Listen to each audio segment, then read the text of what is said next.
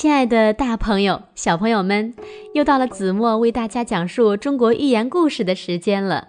今天我要为大家讲的故事呀，名字叫做《杯弓蛇影》。在西晋时，有一个叫岳广的人。有一天，岳广请一位朋友到自己家里喝酒。喝着喝着，朋友忽然说自己有点不舒服，就先回家去了。此后过了很长一段时间，这个朋友都没有再来。月广就想：难道是我招待不周，朋友生气了？月广决定去看一看。到了朋友家里，月广才弄清事情的缘由。原来那天朋友在他家喝酒时，隐约看到有一条蛇在杯子里游来游去。朋友觉得一阵恶心，回到家不久就病倒了。月光觉得很纳闷儿，回到家仔细观察，忽然看见客厅的墙上挂着一张弓，样子去的蛇一样。月广明白过来，他再次把朋友请到家里喝酒，还是坐在原来的位置上。朋友端起酒杯，又看见了蛇。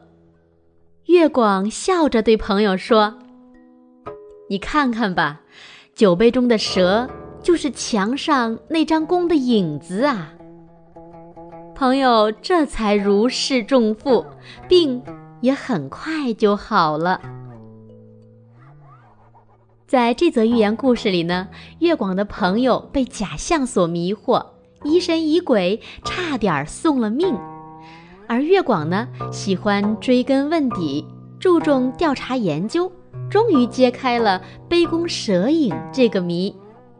那么在生活中呢，我们无论遇到什么问题，都要问一个为什么。都要通过调查研究去努力弄清事情的真相，求得正确的解决方法。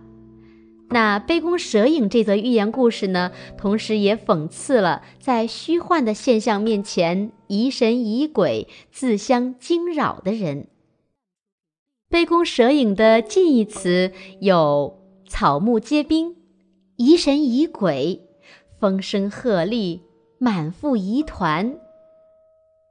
它的反义词有：处之泰然，安之若泰；谈笑自若，泰然自若，若无其事。好了，今天的节目到这里呢，要和大家说再见了。我们下一个中国寓言故事再见吧，晚安。